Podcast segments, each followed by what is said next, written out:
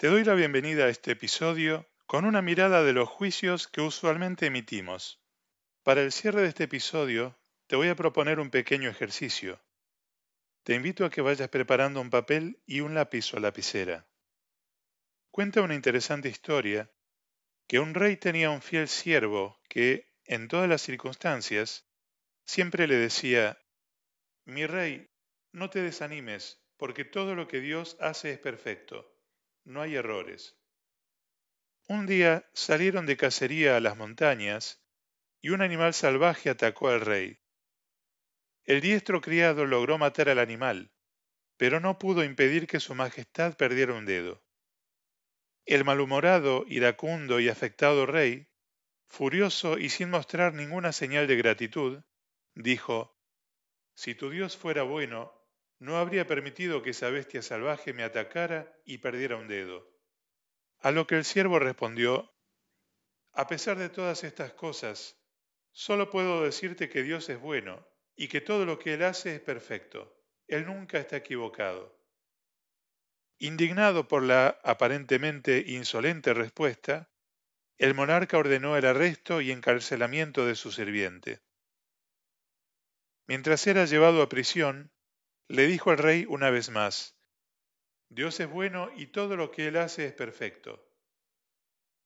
Después de algún tiempo, un día cualquiera, el rey salió solo para otra cacería y fue capturado por una tribu de salvajes que solían ofrendar a seres humanos como sacrificio para sus dioses.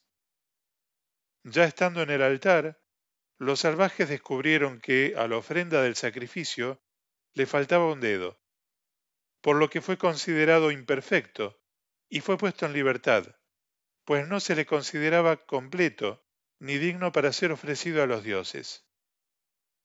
Al regresar al palacio, inmediatamente ordenó la liberación de su siervo y le dijo, Amigo mío, Dios fue muy bueno conmigo. Estaba casi muerto, pero por falta de un solo dedo me dejaron libre. Pero tengo una pregunta. Si Dios es tan bueno, ¿por qué me permitió que te pusiera en prisión? A lo que su siervo respondió, Mi rey, si yo no hubiera sido puesto en prisión, habría ido contigo, y habría sido yo el sacrificado y no usted, porque yo no he perdido ningún dedo. En el transcurrir de la vida, en distintos momentos suceden cambios en algo o en alguien, y llamamos a esa ocurrencia un evento. El evento simplemente sucede. El mundo es dinámico, y hay cosas que simplemente pasan. Por ejemplo, el miércoles 9 de julio de 2007 cayó nieve en Buenos Aires. ¿Te acordás? En lo lingüístico, cuando hablamos de una afirmación que remite al mundo de los hechos, se trata de algo que se considera indiscutible en una comunidad y sobre lo cual asumimos que puedo presentar como testigos a otros observadores que pueden confirmar que lo que afirmo es cierto fuera de toda interpretación mía. Tal vez vos provengas de otro lugar y no hayas estado en Buenos Aires en esa fecha, pero existen medios por los cuales podrás comprobar que lo que afirmo es cierto. Y que haya caído nieve ese día aquí no depende de mi forma de verlo. Simplemente cayó. Que caiga nieve no es ni bueno ni malo. Simplemente ocurre, o no. Y mientras para algunos será fantástico ver nieve, para otros será un fastidio. En este caso, en lo lingüístico, a esta interpretación de lo que pasa lo llamamos un juicio. Como menciono en el episodio Tu enchufe, donde hablo acerca de los estándares, cada vez que emitimos un juicio, lo hacemos en el marco de lo que creemos en el marco de nuestros estándares. Y pasa lo mismo cuando en lugar de juzgar un evento que ocurre, juzgamos el comportamiento o la acción de otra persona, o de un político, o de un gobierno. Una cosa es el comportamiento o la acción que realiza una persona. Por otra parte, está la interpretación que cada uno puede hacer sobre eso.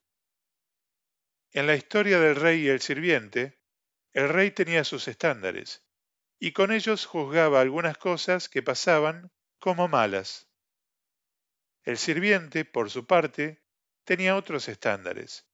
Sabía que todo lo que pasa es parte de un propósito de Dios, y que ese propósito siempre es para bien, aun cuando en el momento no se vea bien, aun cuando en el momento duela, aun cuando en ese momento se vea hasta terrible. La circunstancia es la misma, pero los dos, rey y sirviente, la vieron con una mirada diferente. Cada circunstancia que atravesamos nos brinda una nueva oportunidad de elegir cómo nos paramos ante ella. Podés elegir pararte como juez, manifestando incluso como una queja tu juicio, tu valoración de lo que pasa, como esperando que los demás perciban esa circunstancia con tu misma mirada, o sea, como víctima. o podés pararte en el lugar de un aprendiz, preguntándote qué podés aprender de esta circunstancia. El juez considera que todo es como él o ella dispone, que tiene todo el conocimiento de la vida y que lo que no está alineado con su punto de vista está mal. El aprendiz explora, investiga, busca conocer más sobre lo que pasa y sobre lo que a él mismo o a ella misma le pasa con lo que pasa, a fines de capitalizar la experiencia para futuras ocasiones. Hay circunstancias que podés cambiar, que está a tu alcance cambiarlas. En esos casos, posiblemente ni seas consciente de los juicios que generás, porque dado que está a tu alcance, simplemente haces el cambio. Por ejemplo, te pusiste una remera y te preparás para ir a un lugar donde considerás que ir de remera es muy informal y te cambias la remera por una camisa.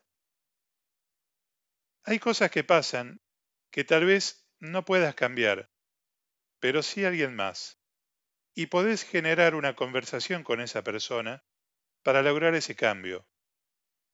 Por ejemplo, un vecino hace ruido a la hora de tu siesta. Cambiar eso no está bajo tu control directo, pero puedes generar una conversación con el vecino. O, para ir más allá, hasta hacer una denuncia para que eso cambie. Y hay cosas que pasan que no está a tu alcance controlar, ni tampoco de alguien a quien esté a tu alcance pedírselo. Si adoptas una posición de juez, ¿Qué posibilidades te abre eso? Por el contrario, si te paras en el lugar de aprendiz, ¿qué posibilidades te ofrece? ¿Desde cuál lugar tenés más posibilidades para estar mejor? ¿Te acordás haber visto en alguna revista de juegos una figura oculta constituida por un esquema de puntos negros, cada uno con un numerito, y que después de unir los puntos en el orden de esos números, con un trazo de lapicera o lápiz, resultaba un dibujo de alguna cosa, algún animal o algún personaje? En el momento que pasabas por cada punto negro, probablemente no tenías idea de cuál sería el resultado. Solo quien creó ese esquema sabía desde mucho antes que vos tomaras la lapicera cuál sería el resultado. Esta es una de las conclusiones que menciona Steve Jobs en su famoso discurso en la Universidad de Stanford. Yo creo firmemente que es así. Y no es que creo porque sí, lo creo porque lo vengo experimentando en mi vida. He pasado distintas situaciones que en el momento de pasarlas las veía negras, oscuras, a veces tristes, a veces tal vez hasta dramáticas. Pero tiempo después pude ver que fue lo mejor que me pudo haber pasado, a pesar de que en esos momentos lo veía de otra forma. Y creo que Dios sabe de antemano todas las situaciones que vamos a pasar, no porque no tengamos el libre albedrío de poder decidir, sino por su omnisciencia, porque Él lo sabe todo. Y por eso, incluso desde antes que naciéramos, sabe qué decisiones tomaríamos en cada paso de nuestra vida. es un tema que da para una larga conversación. Como cierre, te propongo este ejercicio. Sentite libre para poner pausa después de cada consigna, para tomarte tu tiempo para realizarlo. Identifica una situación, un evento, una circunstancia que estás viviendo hoy, ahora, en este momento que estás escuchándome. Una circunstancia que te provoca dolor, angustia o tristeza. Ahora escribí una lista de por lo menos tres adjetivos que califiquen a esa circunstancia. Tres palabras que expresan qué es lo que sentís por esta circunstancia. Ahora te pido que taches dos de esas palabras, que te quedes con una sola, la que más represente lo que sentís. Bien, ahora te propongo que te imagines, que visualices, que se te aparece un genio y te ofrece que le pidas un único deseo, y él te lo concederá. Vos le expresás tu deseo de que esta situación que identificaste cambie por completo, de tal manera que lo que te genere sea lo opuesto a esa palabra que expresa lo que sentís. Por ejemplo, si escribiste dolor, que sea bienestar. Si escribiste bronca, que sea paz. Si escribiste odio, que sea amor. Si escribiste tristeza, que sea alegría. O en cada caso, lo que te haga más sentido. Te pido entonces que taches esa palabra que dejaste y escribas al lado lo opuesto, lo que querría sentir en su lugar. Bueno, ahora, lo que pediste al supuesto genio, que obviamente es ficticio, ¿lo consideras realmente posible? Si no es en verdad posible que cambie, ¿cuál es el beneficio de seguir enfocado en esa situación? Si consideras que sí es posible que cambie, ¿qué tiene que pasar para que cambie? ¿De quién depende que cambie? ¿Qué conversaciones necesitas establecer y con quién para que eso cambie? ¿Qué necesitas perdonar para que eso cambie?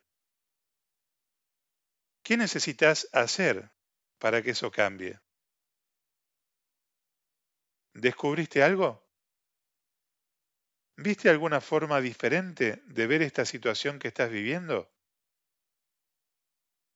¿Qué posibilidades te abre considerar a esta situación desde otro punto de vista?